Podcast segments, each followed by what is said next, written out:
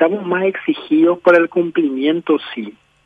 Que nosotros vamos a anotar inmediatamente si en algún hospital falta la provisión en un minuto, que es una cosa que no puede faltar porque las consecuencias son son graves, ¿verdad? Sí, sí, de sí. que llegamos exigidos, sí, llegamos exigidos a volúmenes de los tanques criogénicos que nunca antes habíamos visto por la cantidad de consumo, por la logística para llegar a los lugares.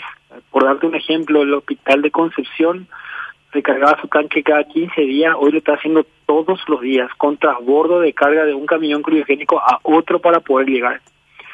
Eh, en algún momento en el hospital de Santa Rosa eh, tuvimos que llegar a límites mínimos en el tanque, pero eh, tuvimos un backup de balones, de, de, oxígeno más los balones, para que pueda llegar también el camión. O sea que es una coordinación muy fina, muy exigida, pero eh, no faltó y, estamos trabajando para que no falte oxígeno, aunque lleguemos exigido eventualmente también.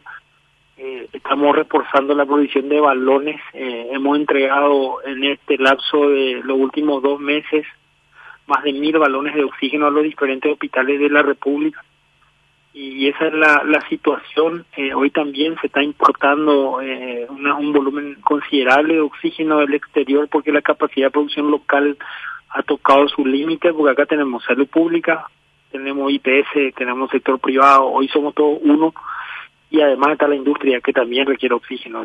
Yo creo que esto va a seguir en ese ritmo de ascenso eh, mientras sigan los contagios en esta medida.